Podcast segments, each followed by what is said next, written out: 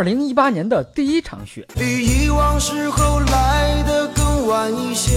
欢迎不准时收看瞎扯淡，我是扯淡哥。打开朋友圈发现，全国不少地方都下了雪，不但下的深，还下的挺认真。雪下的那么深，下的那么认真。俗话说，瑞雪兆丰年，对你来说，这寓意着今年又是疯疯癫癫的一年。南方好多地方都下雪了，北方却没有下，尤其是东北最没面子。说好的北国风光，千里冰封，万里雪飘呢？估计是天太冷，雪都冻成冰了吧？如果我没有记错的话，东北有些地方去年窦娥显灵，七月就下了雪。七月七七，忽然下起了大雪。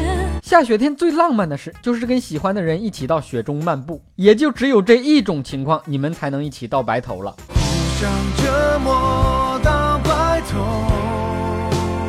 在北方，南方人觉得雪好玩，北方人觉得第一次见雪的南方人更好玩，高兴的在雪地里撒欢打滚，宛若一个没见过世面的智障。有的南方人还兴奋的伸舌头接雪，舌头上还留着舔铁栏杆时留下的伤疤。哎呀，这啥玩意儿啊？哎呀妈呀，这咋还从天上掉下来了呢？哎呀，这一碰咋还没了呢？雪一片一片一片一片，拼出你我的缘分。